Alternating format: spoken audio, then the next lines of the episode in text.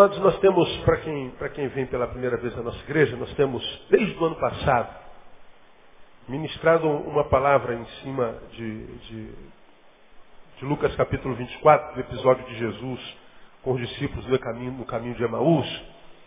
E nós estamos falando sobre a vida sem perda de tempo. Temos falado como muitas vezes, em grande escala, a maioria dos seres humanos nascem morrem sem ter vivido. Pessoas que desperdiçam vida como uma bola furada, o ar vai, vai escapando, escapando, escapando. E é tanta gente que vai desperdiçando vida, desperdiçando vida, desperdiçando vida. É alcançado pela não vida, pela tristeza, pela agonia, pelo vazio. E muitas vezes não sabe por que não tem vida abundante, aquela prometida na palavra, onde Jesus diz, eu vim para que vocês tenham vida e vida com abundância. E muitos, muitas vezes se aproximam de nós e perguntam, pastor, por que essa vida abundante não, não me é outorgada? Porque a vida que a vida lhe outorgou, Deus lhe outorgou, você não aproveitou. A gente vai desperdiçando vida. Mostramos isso durante seis meses. Como a gente desperdiça a vida com amizades equivocadas, com relacionamentos equivocados, com, com negócios equivocados, com projetos equivocados com, com posturas equivocadas, valores, ensinos equivocados, como a gente vai, vai, vai queimando vida sem, sem que essa vida seja aproveitada. E aí, enquanto a gente é jovem, jovem é mais dado à celebração do que à reflexão, a gente curte mais o riso do que o choro. Enquanto a gente está curtindo o riso e fingindo que não está doendo, a gente vai passando pela vida, parece que a gente não está desperdiçando vida, mas quando a maturidade vai entrando, a maturidade não ri à toa. O homem maduro precisa de uma comédia inteligente para rir. A gente não celebra qualquer coisa. A maturidade nos coloca um pouco mais próximo da realidade, de modo que a gente não passa pela realidade enquanto maduro sem percebê-la. Jovem não, jovem a gente não está nem aí, a gente só quer zoar, está tudo bem, está beleza, vamos curtir a vida, a vida é isso aí mesmo, a gente tem que aproveitar cada momento e vamos arrebentar a boca do balão, vamos, vamos, vamos amanhã, amanhã, amanhã, e a gente só quer sentir, a gente só quer gozar. Né? Aí chega uma hora que a gente cansa de gozar. A gente cansa de fazer a mesma coisa e perceber que faz a mesma coisa e essa coisa não faz a gente crescer. É porque a gente sem perceber, vai envelhecendo. A gente sai da adolescência, entra na fase do int, aí vai do int, int 1 até o int 9. Aí entra na fase do inta. Inta 1 vai até o inta 9. Quando entra na fase do enta, a gente entrou na fase que a gente morre. Enta 40, 50, 60, 70, 80, 90. A gente morre na fase do enta.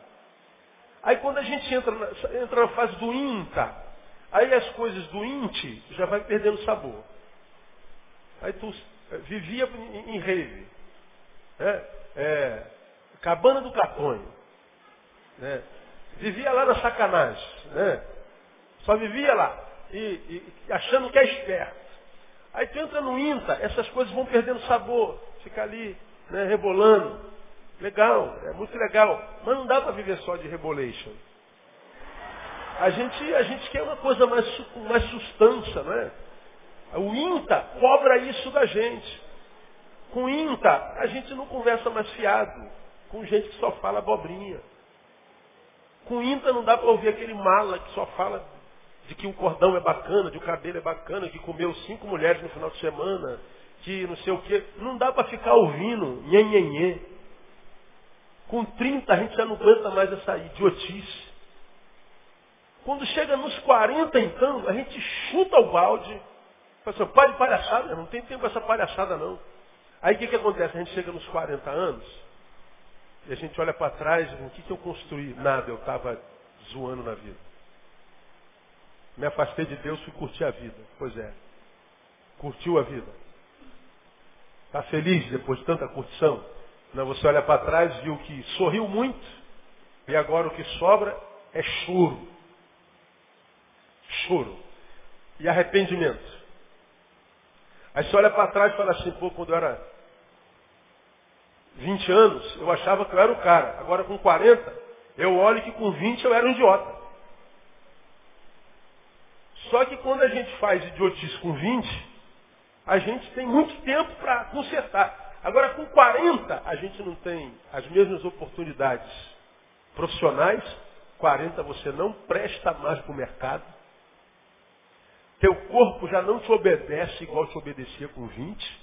Tu quer dar um pique para correr atrás do ônibus. Antes tu pegava o ônibus, agora tu não pega ônibus nenhum. O que está acontecendo comigo? É que o corpo, a cabeça diz vai, e o corpo não vai. Não diz, não vou, não vou, não vou. Não vai.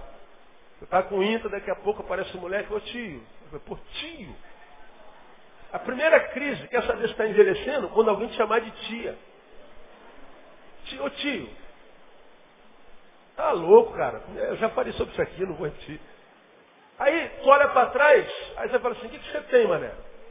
Construiu o quê? Aí não construiu nada. Não é nada, não tem nada.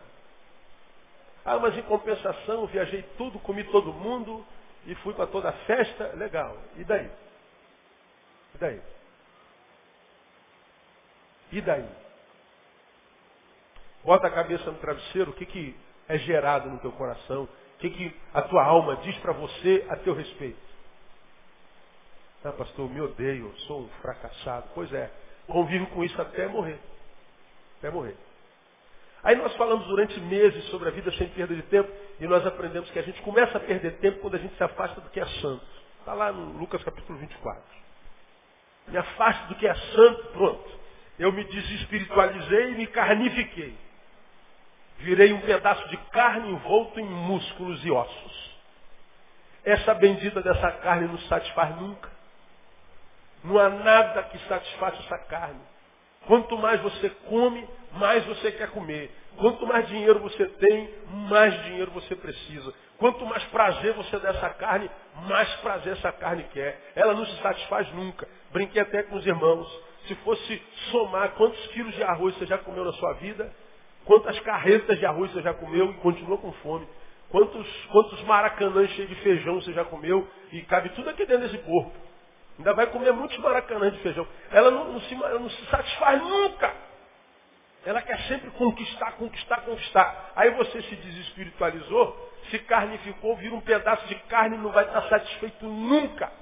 Vai ser um miserável infeliz. Essa é a realidade do ser humano contemporâneo. Falei lá alguns. Quando a gente, no Espiritismo, dizem que quando a gente morre, a gente desencarna.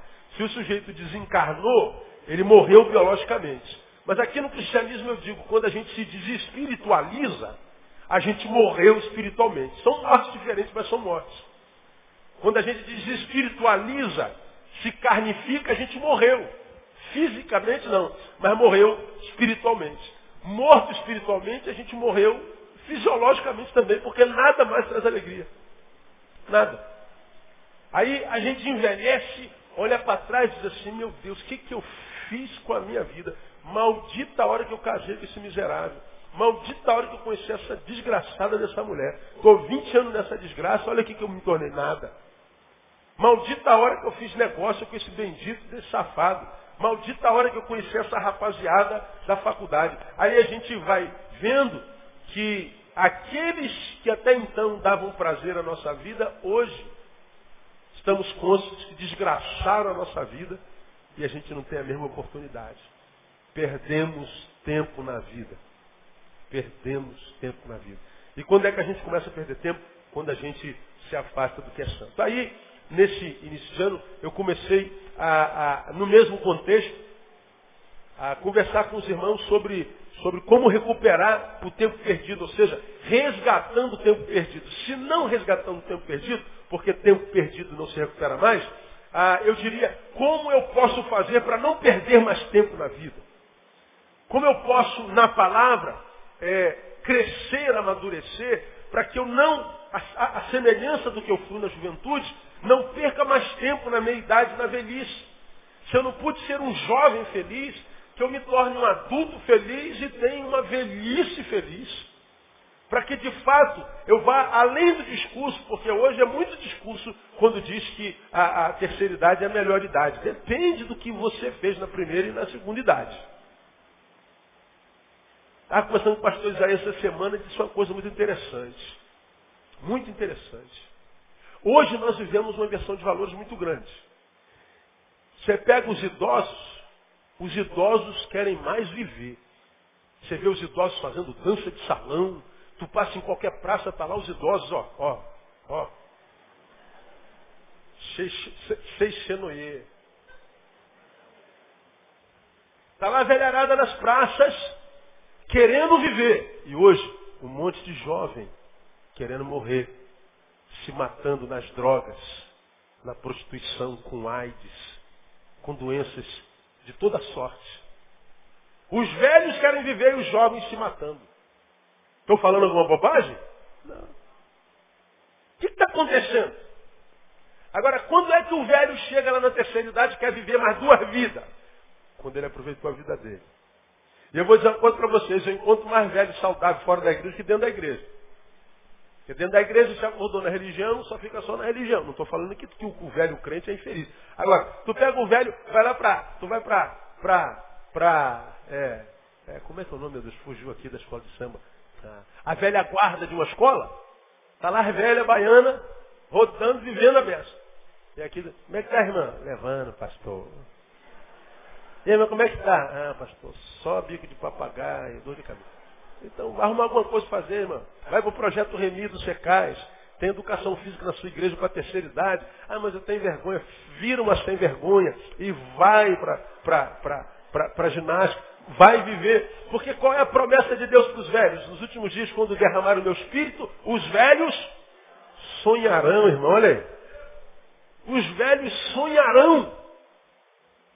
Imagina morrer sonhando. Qual o sonho do velho? De viver. Dizem por aí, futuro de velho é, é cemitério, pastor. É para você, miserável. Agora, para o velho em Cristo é sonho. Sonho. O velho pode sonhar muito. A, a, promessa dessa palavra é que nós vamos viver até a vida acabar. Não vamos morrer antes da morte chegar. Até a vida acabar, nós vamos viver. E vamos viver com qualidade. Então, meu irmão, diga assim para o irmão que está do seu lado, irmão, você tem direito à vida até o fim. Diga para ele aí. Até o fim. Se vocês ouvem, eu não sei. Agora que eu acredito nessa palavra, ah, vou viver até morrer, irmão. Até morrer. Já falei com vocês, com 62 anos eu me aposento. Eu sou aposentado do Exército, me aposento de INSS aos 52, faltam 44, falta, falta 8.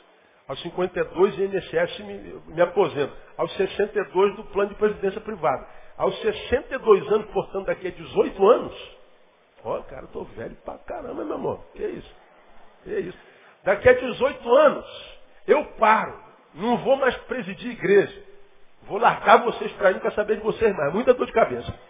E estou falando, vou comprar meu sítiozinho lá, perto de Cabo Frio, que eu gosto muito de praia e gosto de matos. Então vou comprar um sítiozinho, em vez de lidar com gente, eu vou criar galinha. Botar um porquinho lá, um cavalinho, uma eguinha, e, e é o que eu vou fazer. Para curtir a minha velhice. Com a minha Harley Davidson na garagem, é lógico. Com a minha véia na garupa. Esperando receber os amigos em casa. Meu velho pastor trouxe um quilo de carne para a gente queimar. Seja bem-vindo. Minhas filhas com minhas netas, meus netos eu vejo minhas netas entrando lá no muro, voo! Aí vai o voo atrás da netinha, que a gente fica idiota, né? Quando mexe neto. É assim que eu sonho acabar. Vou acabar assim, não faço a menor ideia, mas que eu sonho, eu sonho. Me permito, não, não custa sonhar. Agora, nós somos parte de uma geração que nem sonhar, sonha mais. E aí, menino? O que, que, você vai ser? Ah, pastor, eu pensei em ser, mas vai dar não. Então morra, irmão. Morra logo uma vez, que o cara, o cara nem começou, já está já tá matando o sonho no, no, no, início. Então, a gente vai queimando vida. Aí, a gente para, passa pela vida e fala assim, ah, Deus me abençoou. Por que, que eu te daria vida se você não viveu? Por que, que eu te daria vida se eu sei que você não teve coragem para viver a vida que eu te dei? Perdeu tempo. Você tem 20 anos, só fez besteira, queimou a tua vida toda. Você tem 30 anos, jogou vida fora com, com um monte de coisa que não valeu a pena. Está com 40 sofrendo e não aprende com 40. Você quer que eu te abençoe com vida para quê? Vai empurrar os teus dias com a barriga. Vai viver na sorte. Né? Vai viver na sorte. Agora, irmão, a promessa de Jesus desde sempre. Eu vim para que vocês tenham vida e vida com abundância. É um direito nosso em Cristo Jesus. Diga glória a Deus aí. Então, não vamos desperdiçar vida. Então, como é que eu não perco mais vida? Se eu, se eu perco vida me afastando do que é santo, eu devo me aproximar do que é santo. Lucas capítulo 24 diz isso. Eles deixaram Jerusalém, quando descobriram que era Jesus, voltaram para Jerusalém. Aí nós falamos que esse retorno para Jesus é mais difícil do que nos afastarmos de Jesus. É mais fácil nos afastarmos de Deus do que voltarmos para Deus.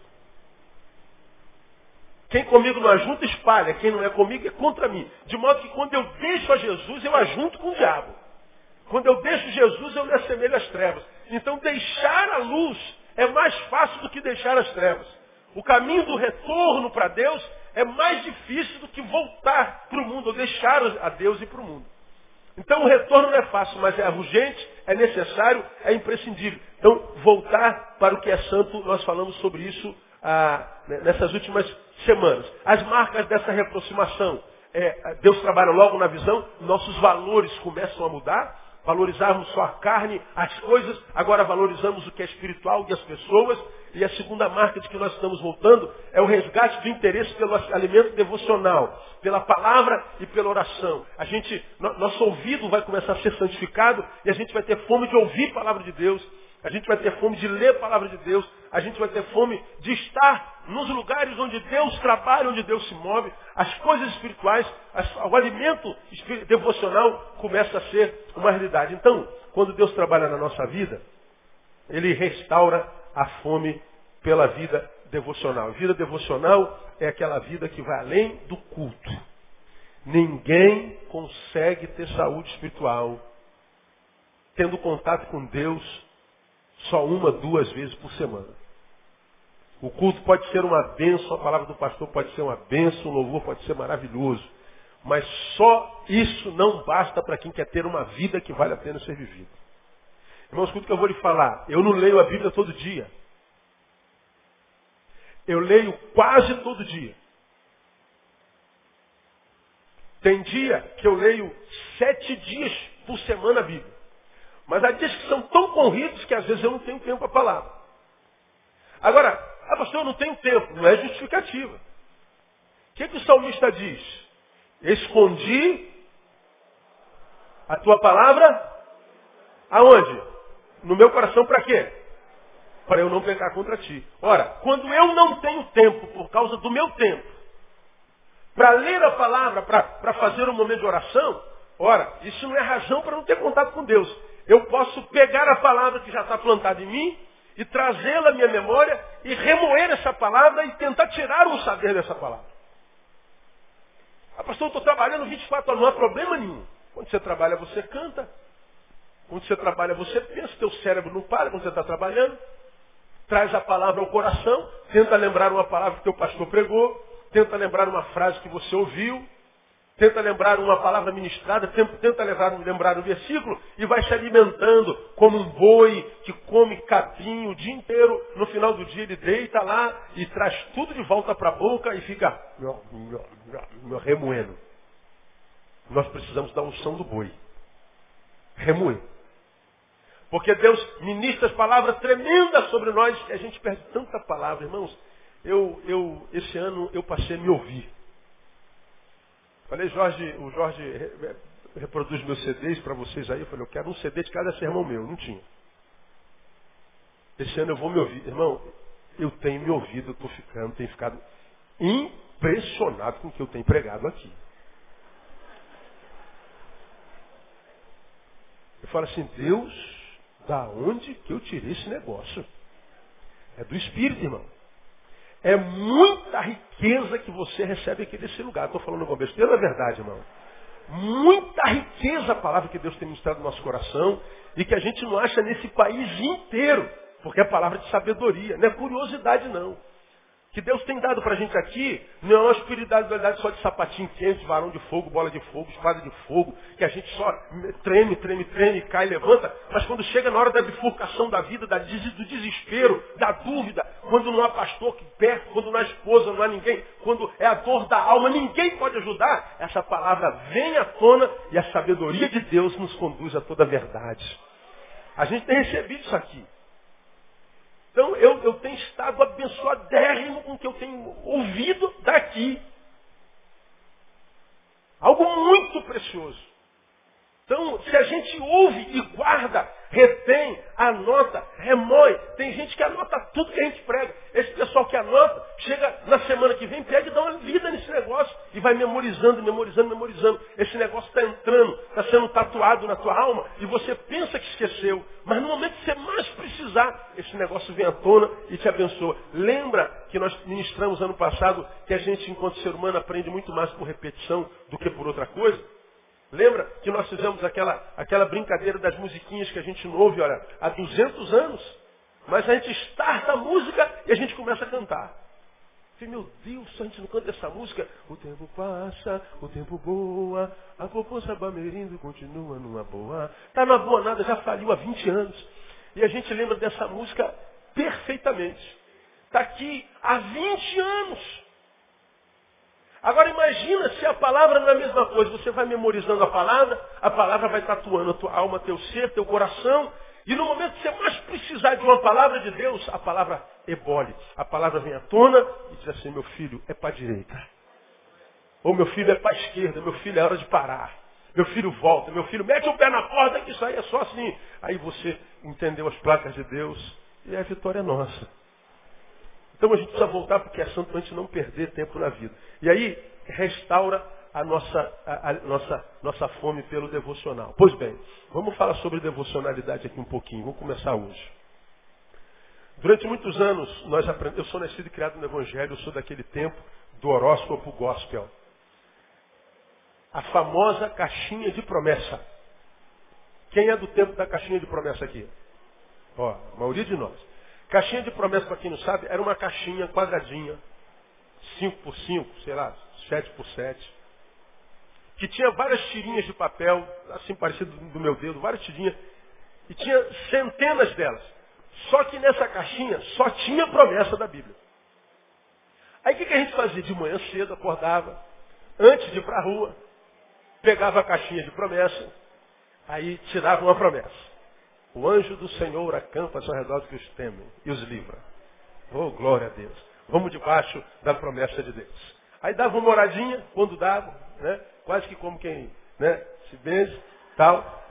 Aí ia embora. No dia seguinte, a mesma coisa. Ah, eu estou indo para a rua. Ih, rapaz, esqueci da palavra de Deus. Volta na caixinha de promessa. Está lá. Mil cairão ao teu lado, dez mil à tua direita. Você não vai ser. Ô, oh, glória. É como quem pega o jornal e diz leão. Aí tu lê lá o horóscopo pro leão. Sagitário, horóscopo Sagitário. Se o horóscopo, se o horóscopo lá no teu Sagitário, lá no teu, no teu horóscopo estivesse ruim, tem gente que nem de casa saía. Mas a caixinha de promessa era uma vez, só tinha promessa. Eu sou desse tempo da caixinha de promessa. Eu fui criado em culto doméstico. O que foi muito bom para mim, você pode ver que quem foi criado em culto doméstico ou foi aluno de escola bíblica dominical é muito melhor crente. Muito melhor crente. Pega os crentes que você admira, pergunta, foi aluno de escola bíblica dominical quando você é, é, era menor? É, pode crer que foi aluno da escola bíblica dominical. Entra na gente e tatua. Fica impregnado da palavra, fica impregnado da palavra, a gente guarda no coração. Então, a, a, eu, eu cresci num tempo em que devocional era separar um tempo do dia, era separar uma hora do dia, e aquilo se tornava religioso. Eu não fazia nada naquele tempo, naquela hora, de jeito nenhum, porque aquela hora era a hora da minha hora bendita. Bendita hora de oração, produto só da devoção. 148 do cantor cristão. Bendita hora. Pois bem, aí eu ia para a hora bendita, sentava lá, pegava um texto da Bíblia, lia e depois dava uma oradinha. Eu cumpri a missão. Tive minha hora devocional. Pois bem, se chegasse no final do dia e me perguntasse, aí o que, que você leu hoje e que saber você tirou do que leu hoje na palavra? Certamente, eu quase sempre não lembrava o que, que eu li. Mas isso não me causava espasmo porque eu li. Porque eu orei. Lembra por quem orou? Pelo que orou? Não, não lembro. Ah, mas eu orei. E você não orou. Então, eu, eu sentia como quem tinha cumprido a missão e tinha feito o trabalho de casa. Quem não fez o trabalho de casa aqui? Eu não fiz. Ah, eu fiz, bem feito. Nota D. Nota B para você. Aí a gente se satisfazia não ter cumprido a missão. Pois é, mas cadê o conteúdo? Cadê a essência? Cadê o saber? Não tinha. Eu queria passar mais tempo com a palavra, então separava mais tempo. Mas é o que, que acontecia? Suponha que, que, que naquela época de juventude eu estava no quartel, estava de serviço, tinha que chegar mais cedo. Se meu horário de devoção era seis, eu tinha que estar no quartel às seis, então seis horas não dava, eu já ia para o quartel deprimido, porque aquele horário, que era o horário que eu tinha que ler a palavra, que eu tinha que orar, não li. Aí tinha um dia de depressão, porque eu, eu fugi o horário, fugi ao método. De modo que na maioria dos crentes que tentam ter uma vida devocional e nunca conseguem, não conseguem por causa do método. Que a gente acha que tem que ter um horário santo. Claro que tem que ter horário, tem que ter. Mas esse horário, por causa do tempo no qual a gente vive, precisa ser flexível. Eu não posso dizer meu horário vai ser 10 horas da manhã. Então 10 horas minha mãe pode ter morrido. Vai esperar minha mãe. Eu vou ler a palavra. Pois é, só que ler a palavra, se alguém bate na tua porta, morrendo de fome, com a criança no colo, moça, eu só quero um pedaço de pão. Não, você vai ter que ficar aqui esperando, porque são 10 horas, eu tenho que ler a palavra. Ler a palavra diante de uma necessidade dessa é pecado. Fazer devocional diante da necessidade dessa, com gente batendo na porta com fome, é pecado, é uma ofensa para Deus ler a sua palavra quando tem um filho dele precisando de pão. Então, quem pretende ter uma vida devocional saudável, primeiro, tem que entender que o método, embora importante, não é o imprescindível. O imprescindível é que eu tenha algum contato com a palavra de Deus que seja diária, nem que seja um versículo. Porque nós não podemos cair na metodologia do religioso, que, cujo método é mais importante do que a misericórdia, do que qualquer outro tipo de, de, de, de a fazer. Ele, ele, ele não, não lembra o que, que orou, ele não lembra o que, que leu, mas ele orou e leu. Para ele o que importa é o cumprimento da missão. Não é o que Deus ensina para a gente. Mais importante do que, que a gente faz é, é o saber do que a gente faz. A Bíblia diz que não é o que a gente faz que é importante, é o fruto do que a gente faz. Por isso que ele diz que pelos frutos os conhecereis. Não é a árvore mais importante, é o fruto que a árvore dá. Qual foi o fruto da tua devocional? Nenhum. Então tua devocional não serviu de nada. Pois bem, e quando a gente faz devocional muito tempo sem fruto, logo, logo a gente para de ter devocional. Porque quem aguenta fazer a mesma coisa muito tempo sem tirar nada disso? Então, mais importante do que a devoção, do que o, o, o cronos, do que a metodologia, é o conteúdo. Eu quero tomar por base para a nossa vida devocional, Lucas capítulo 10, olha a tua Bíblia, Lucas capítulo 10. Quero pegar aquele encontro de Jesus com Marta e Maria, começar, começar a mostrar algumas realidades para você que pretende ter uma vida que vale a pena, para que você não seja só um membro de igreja, mais um sustentador de instituição, mais um desses crentes que acham que sabe tudo de Deus, mas vive uma vida desgraçada, só mudou a roupa, só mudou o exterior, só mudou a linguagem, agora ele fala evangeliquez, mas é um infeliz miserável da mesma forma como era antes de ser crente. E a gente pode ser feliz e ter uma vida equilibrada e saudável, sem, sem, sem esperar a aceitação de ninguém. Veja lá, Lucas capítulo 10, versos 38 em diante, diz assim, olha. Ora, quando iam de caminho, entrou Jesus numa aldeia e certa mulher por nome Marta o recebeu em sua casa. Tinha esta uma irmã chamada Maria, a qual, sentando-se aos pés do Senhor, ouvia a sua palavra. Marta, porém, andava preocupada com muito serviço e aproximando-se disse, Senhor, não se te dá que minha irmã me tenha deixado a servir sozinha? Dize-lhe, pois, que me ajude. Respondeu-lhe o Senhor, Marta, Marta, estás ansiosa e perturbada com muitas coisas. Entretanto, poucas são necessárias, ou mesmo uma só.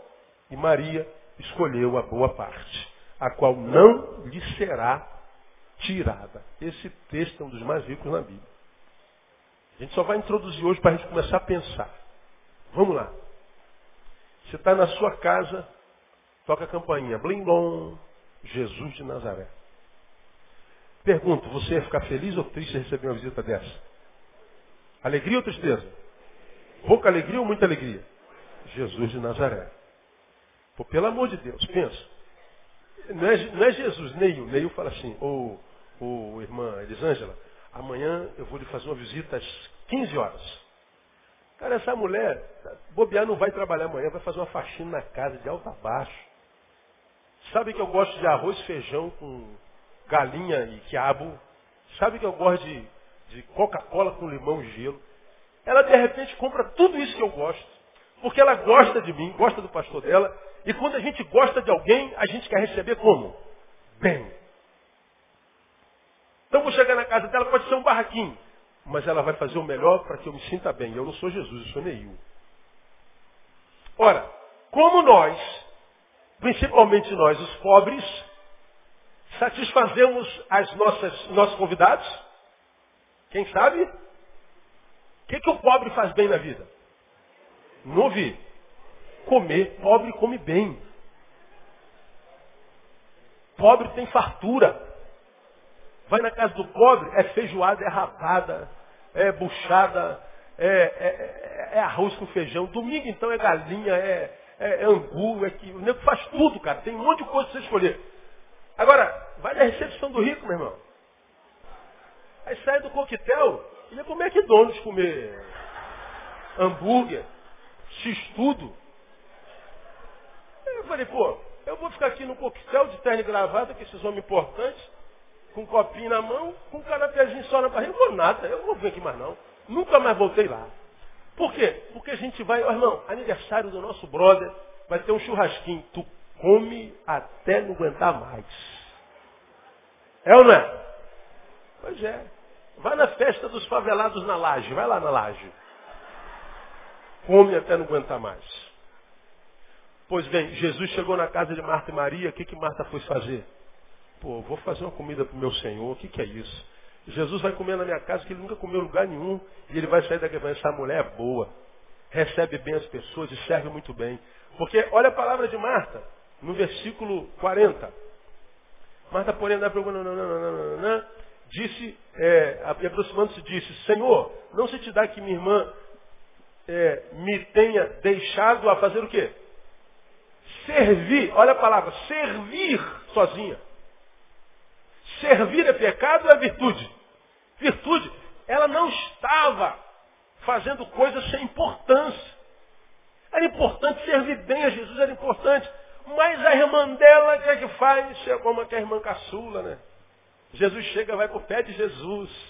Aí a Marta está lá trabalhando a beça para fazer um quitute legal. E ela está aqui. E a Marta está lá preparando a comida dela, falando assim, aquela vagabunda sem vergonha, devia ter aqui me ajudando. Está lá. Aí ela vai falar assim, mas Jesus é justo. Jesus, essa menina sempre foi preguiçosa, Senhor. Estou lá trabalhando, fazendo um negócio legal, essa menina está aí, ó. Fingindo que está na tua presença e tal. Aí Jesus vai dar bronca nela, ela vai para a cozinha me ajudar a servir. Aí Jesus fala assim, Marta, ela escolheu a melhor parte. Eu tento me colocar no lugar de Marta e falo assim, cara, Jesus está exaltando o vagabundismo, a ociosidade, tanta coisa por fazer, e a minha, minha, minha irmã está ali fazendo nada. E Jesus está dizendo que ela escolheu melhor do que eu, que quero servi-lo. É o que Jesus está dizendo. Eu vou dizer mais, hein, Marta? O que ela escolheu, ninguém pode tirar dela. O que você escolheu, podem tirar de você fácil. Isso aqui está tá aqui à toa. Tem nada aqui para a nossa vida. A mulher escolhe não fazer nada. E Jesus diz, escolheu a melhor parte. A mulher outra escolhe servir a Jesus. E Jesus diz assim, ó, você escolheu errado. Como é que servir a Jesus é um mau negócio? Como? Mas é lógico que não é isso. O texto está tá recheado de, de, de informações preciosíssimas. Entre estas está a realidade de que Jesus quer mostrar para mim que o que conta para ele não é o que eu faço para ele. Você está me dizendo que servir a Jesus não é o que dá alegria em Jesus a priori. Porque Marta estava servindo a Jesus. Historiadores dizem que Marta e Maria viviam da confecção de quitutes, de salgados. Elas vendiam o que produziam. De modo que mesmo que o que ela estivesse fazendo não fosse para Jesus, era para botar pão na mesa. Trabalhar é honra. Mas Jesus está dizendo, pois é, Marta, há algo que sobrepuja o que vocês fazem para mim, sobrepuja o que vocês fazem até para si. A valoração que eu dou a vocês não está em função do que o que vocês fazem, do que o que vocês produzem, embora os frutos sejam importantes. Aí nós aprendemos que mais importante do que fazer para Jesus é estar com Jesus.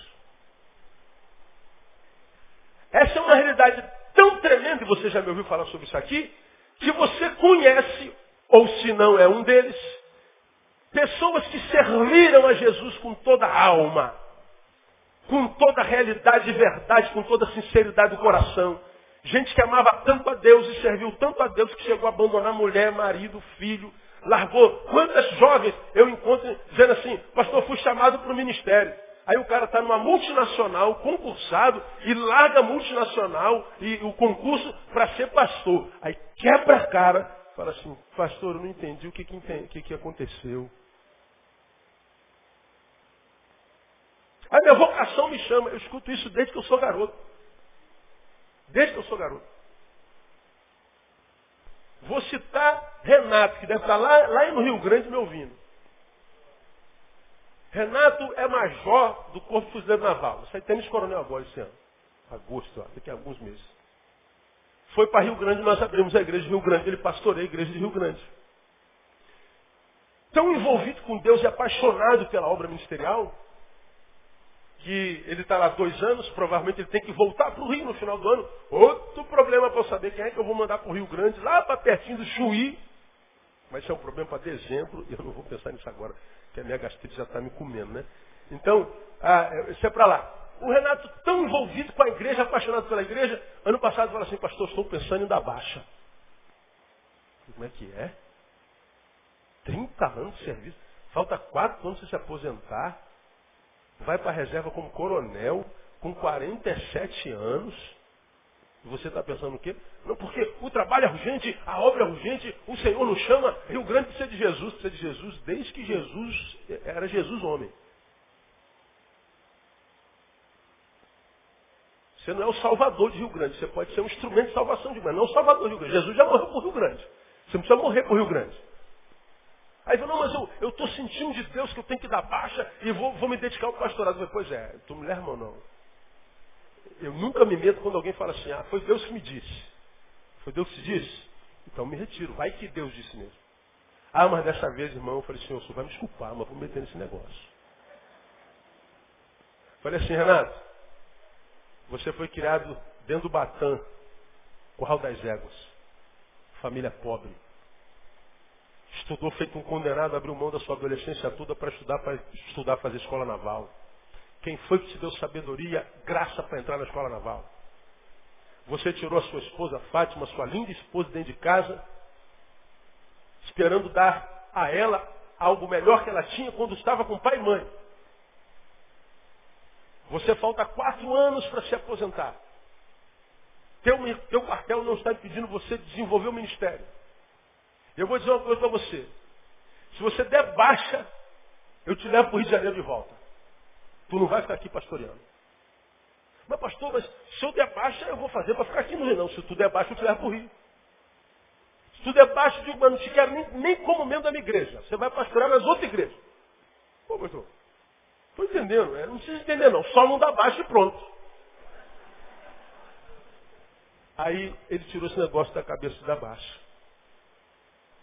Por quê? Porque eu conheço essa história, irmão, já vi essa história 200 vezes. Você acha que Deus não tira alguém da riqueza para a pobreza? Tira. Mas isso não é uma regra.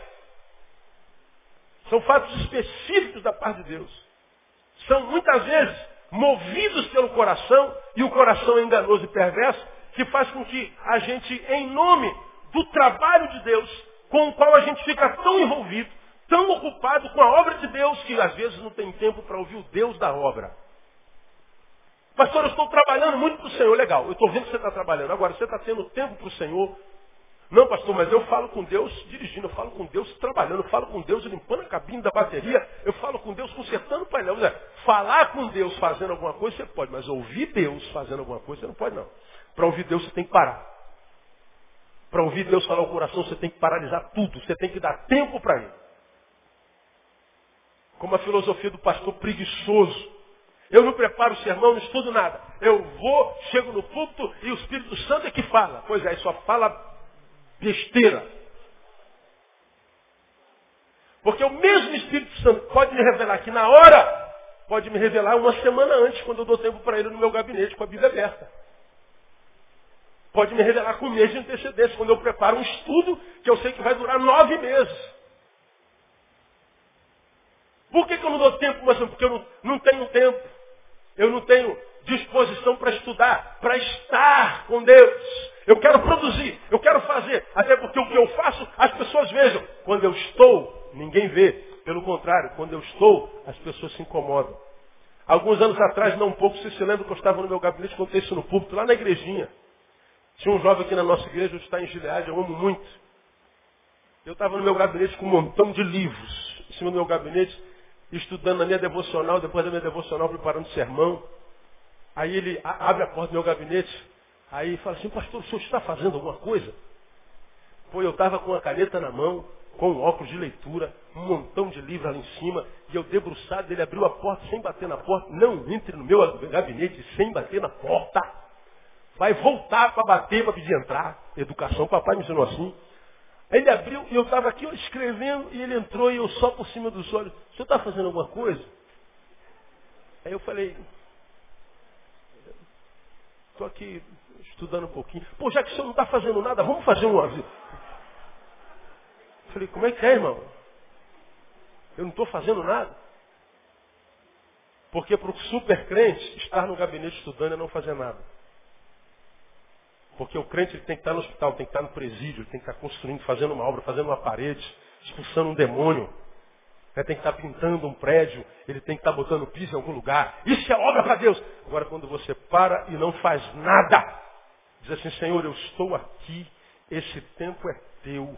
Revela o que está no teu coração para o meu coração, o que tu tem para o teu povo, o que tu tem para mim, o que você tem para a minha família. Aí o crente diz assim, isso é não fazer nada. Por isso que você conhece um monte de crentes que já fizeram tanto para Deus, hoje estão perdidos, caídos, quebrados e inúteis. Porque fizeram muito, mas não estiveram nada. Então, eu não vou entrar no conteúdo propriamente dito do sermão hoje, não deu nem para entrar no sermão direito, mas já abençoou, né, mano? Aí, mais importante do que a metodologia, a hora sagrada, o crono sagrado, a quantidade de, de, de, de, versículos que vai ler, não, é você entender, esse dia tem 24 horas, mas na verdade, como você aprendeu na semana passada, 8 horas você tem que trabalhar, 8 horas você tem que dormir. Das oito que você trabalha, mais oito que você dorme, tem que dormir se quiser trabalhar. Para trabalhar, tem que dormir. Então, 16 horas das 24 você já não tem mais. Teu dia só tem 8 horas. Só que 8 horas tem família, tem banco, tem médico, tem lazer.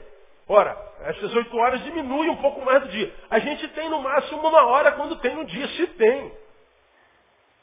Agora, se eu sei que meu dia não tem 24 horas, tem 8, nas 8 horas eu não tenho 8, tem 5, tem 3, tem 2, tem 1, eu tenho que ver nesse dia qual vai ser o melhor momento para eu gastar 5, 10 minutos com Jesus naquele dia. Que seja 5, mas tem que ter uma gotinha da palavra, irmão. Tem que ter um versículo. Decora um versículo por semana. Decora um versículo por dia. Você está no ônibus. A viagem é longa. Pega a palavra, compra uma Bíblia com, com letra grande, gasta um tempo. Ah, pastor, tem vergonha. Vence a vergonha. Na hora do almoço, dorme 20 minutos, não tem mais sempre um dia. Não dorme 20, dorme 5, dorme 15. Diminui. Ah, pastor, eu tô, tenho estado muito cansado. Dorme mais cedo um pouco, então acorda mais cedo. Jesus orava de madrugada. Porque até Deus homem, até Deus enquanto homem, é, deixou de ser homem sem comunhão com Deus. Jesus queria ter comunhão com o Pai. E por quê? Mesmo sendo Deus, porque ele sabe que enquanto homem ele pode perecer mesmo sendo Deus. Agora a gente que é homem frágil, a gente acha que pode passar pela vida sem perder tempo nela, sem comunhão com Deus. Bobagem, irmão. Bobagem. Eu preciso de tempo com o Senhor. Eu preciso de tempo com a palavra. E se eu não posso ser, toda manhã não dá, que seja no outro dia às 10 horas, que no outro dia seja às 12, que no outro dia seja às 20, que no outro dia seja às 24, mas que seja. E aí quando a gente é, se habitua à palavra, a palavra se torna parte de nós. E a gente não consegue mais. A gente não consegue mais viver sem ela. A gente sente falta, parece que alguma coisa ficou faltando no nosso dia. É como quem, quem começa a malhar, quem sabe que malha aqui não, não consegue ficar sem malhar. Alguma coisa está faltando um dia. Malha o Espírito com a palavra. Então, a, a, esse texto de Marta, olha, esse texto tem muita riqueza, eu vou compartilhar um um com vocês. Eu vou ficar nesses quatro versículos, cinco versículos, provavelmente uns dois ou três meses. Só aqui em Marta e Maria. Você tem uma ideia? É muita coisa, muita riqueza. E a, a primeira delas é que mais importante do que fazer para Deus é estar com Deus. Eu louvo a Deus porque eu aprendi isso muito cedo na minha vida, no meu ministério. Porque quando a gente é consagrado, a gente tem a efusividade da juventude e a gente quer ganhar o mundo para Jesus. E a gente descobre que se a gente ganhar a nossa rua já é um bom negócio. Se a gente ganhar o vizinho do lado, opa, já fizemos algo. Não dá para ganhar o mundo para Jesus. Se não dá para ganhar o mundo para Jesus, ganhe quem você puder. A gente começa no ministério, a gente quer ter todo tipo de ministério. Aí a gente faz 30 coisas ao mesmo tempo pela metade. Não faça uma inteiro que você está fazendo melhor. Ninguém é especialista em tudo. Especializa em uma coisa. Hoje a gente só tem na nossa igreja aquilo para o que Deus manda pessoas dons. Se tiver alguém com dom de evangelismo, a gente tem ministério de evangelismo. Se não tiver, não temos naquele ano. Se tem alguém para trabalhar com ação social, dom da misericórdia, a gente faz o ministério de ação social. Se não tiver, cava ação social. Porque um homem não tem como é, bater o corne, cabecear, agarrar e bater o tiro de meta, correr para ser centroavante. Não dá. Eu, eu não sou uma igreja, eu sou um membro da igreja. E aí a gente então canaliza, vê um veio pelo qual a gente entenda que o Espírito Santo nos está conduzindo e a gente não precisa fazer tudo, basta fazer uma coisa bem. Em vez de fazer dez coisas mais ou menos, faça uma excelentemente. E se você fizer uma coisa excelente, você vai ver o sim de Deus para a tua vida. Sim de Deus para a tua vida. Porque você, como corpo, só pode ser uma coisa no corpo. Se você é um dedo mindinho, não tente se transformar numa orelha, porque você vai se frustrar. Se você é um joelho direito, não tente ser uma panturrilha, porque você não vai conseguir. Vai ser frustrado. Agora, se você se descobre no corpo, sabe quem é, qual é o teu dom, para que você foi chamado, cai dentro desse negócio, você vai ver que você vai ter tempo para trabalhar, vai ter tempo para se divertir, vai ter tempo para dormir, vai ter tempo para servir a Deus e vai ter tempo para estar com Deus, que é muito mais importante do que fazer para Deus. Por que, que estar é mais importante? Porque na presença dele eu me descubro quem eu sou. O que, que eu sou no corpo. Eu descobri isso cedo, mas cedo para quem começou o ministério, mas tarde para quem já está no ministério. Porque eu aprendi que o pastor, embora é chamado de ministro da palavra, ele muitas vezes tem tanta coisa para fazer que não tem tempo para ministrar a palavra. Aí ele faz tudo, mas quando chega no púlpito, só abobrinha. A igreja, e o pastor também. Ora, se eu sou ministro da palavra, tem que ser excelente na palavra. O resto é a rebote. O resto Deus manda a gente para fazer. E é o que tem acontecido, Deus tem abençoado. Então qual, qual é o teu papel, pastor? O meu dom é o da oração. Então ora, meu irmão. Meu dom, meu dom da misericórdia. Então abençoa, estenda a tua mão, empresta teu ouvido misericordioso, asa com misericórdia. Pastor, o meu dom é o da cura. Então começa a profetizar a cura meu dom da fé, então ajuda pessoas a crer. Clama, descobre quem você é e você vai ver que não precisa fazer muito. Igreja não é um lugar para se fazer para Deus, é mais um lugar para se estar também. Terminando, só lembrar você o que eu já preguei para você. Muitas vezes a gente transforma a igreja num jogo, não é no jogo. A igreja e a relação com Deus é como um jogo de futebol, você lembra disso, lembra? Um jogo tem 45 minutos. Quando termina 45 minutos do primeiro tempo, tem o quê? Intervalo. Quantos minutos? 15. E depois disso? Mais 45. A gente acha que a igreja é o campo. Não, o campo é o mundo. A gente vai para o mundo, se encontra com o adversário, corre para lá, corre para cá, correria, desespero, suador, dificuldade, cotovelada, canelada, xinga a mãe dele, xinga a nossa mãe, dá pernada, falta, a gente se machuca e, e tal. É uma correria danada, uma loucura. Aí terminou os 45 minutos, a gente vai para o vestiário. Banho, massagem, Gatorade, roupa nova. E o técnico, olha, não é assim, você falando aqui porque os laterais estão entrando por trás. Tem, ó, estratégia. A igreja é os 5 minutos, é os 15 minutos. A igreja é o lugar onde a gente, Gatorade, massagem, roupa nova, estratégia, palavra do técnico, revelação sobre como é que está o adversário. 15 minutos, a igreja 15 minutos. E aí a gente vem para aqui por esses 15 minutos, recebe palavra de Deus, discernimento de Deus, sabedoria de Deus, e a gente volta para o mundo quando acaba o culto. Mais pernada, mais canelada, mais xingamento, mais luta contra o inimigo, mais não sei o que, aí volta, 15 minutos. A igreja é o lugar da gente. Agora, é assim no Brasil. Você vem para a igreja, está o diácono brigando com o jovem, o jovem brigando com o velho, o velho com outro velho, o outro quer pegar no microfone no pódio, porque ele cantou domingo passado, hoje não cantou. Aí o pai fofoca para o outro e a saia da irmã, a, a orelha do irmão, o brinco do irmão. E a gente fala, o homem está sem perna, o outro não sei o quê, o outro adulterou, o outro pecou, fofoca. Ah, bom, irmão, não sei se você cantou passado. E o, o pastor fica arrumando os crentes no céu. Aqui a gente adoece, aqui a gente se mata, aqui a gente fala mal do outro. Aqui a gente faz batalha espiritual, libertação, tudo é dentro da igreja. Culto de libertação na igreja. Aí os demônios vêm tudo. Venham os demônios que vocês vão embora. Não, eu vou ficar quieto aí. Vai parecer zombaria, mas aqui no, a minha cabeça funciona meio diferente para todo mundo. Então, aqui é lugar dos 15 minutos, irmão. Aqui é lugar de você sentar, e eu vi o técnico dizer para você, o, o, o Eringer, você está abrindo muito, brother, não é por aí não, você está dando, você tá dando brecha para o inimigo, você tem que fechar mais essa área aí, porque senão o cara vai passar por trás de você, vai te derrubar. Elisângela, dá cobertura pro cara, você está ficando muito distante, pá, não sei o quê. O Martin, não é bem assim que você está fazendo, você está parado demais, você precisa se movimentar mais, porque a Bíblia, olha o que a Bíblia diz sobre isso aqui, está entendendo, Giovanni? Então você tem que dar uns apertão na marca aí, pega forte aí, meu brother, você é marido dela, então você tem que chegar junto, e pá. E, aí, irmão, assim diz o Senhor. Aí você diz, entendi, meu técnico. E você sai dos 15 minutos preparado para mais 45 minutos de guerra. E assim a gente vai até Jesus voltar. Por isso a igreja é importante. E a igreja e o time, o indivíduo que compõe o time, tem vitória à proporção da ministração que recebe do técnico. Então, que tipo de ministração a gente tem recebido, não é? Aí vou mostrar para você, a partir de quarta-feira que vem, que a verdadeira espiritualidade tem muito mais a ver com saber do que com produzir. Vou mostrar na palavra para você. Vou mostrar versículos que você lê há 200 anos, mas nunca pescou isso lá. Vou te mostrar o que é a verdadeira espiritualidade, quem é o homem espiritual na cabeça de Jesus. Você vai ver que não tem a ver com roupa, não tem a ver com oração alta, não tem a ver com estereótipo, não tem a ver com reunião, não tem nada a ver com. Tudo isso é muito gostoso. Mas quando Jesus pensa em espiritualidade, não pensa igualzinho a maioria de nós evangélicos, não. E eu não quero impor a minha opinião, eu quero ler a Bíblia contigo. E você vai ver como você pode ser um homem super espiritual e um homem super normal.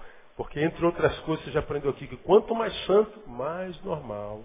Quanto mais santo, mais gente. Quanto mais santo, mais humano. Quanto mais santo, mais simples. Quanto mais santo, melhor. Então, que Deus te dê essa santidade e que a fome devocional possa ser gerada na sua vida, porque você não perca mais nenhum segundo na sua vida. Quero profetizar, irmão, que hoje começa o melhor tempo, a melhor época da sua vida, no nome de Jesus. Quem recebe, diga eu recebo essa palavra aí, Senhor, no nome de Jesus. Amém? Vamos ficar em pé.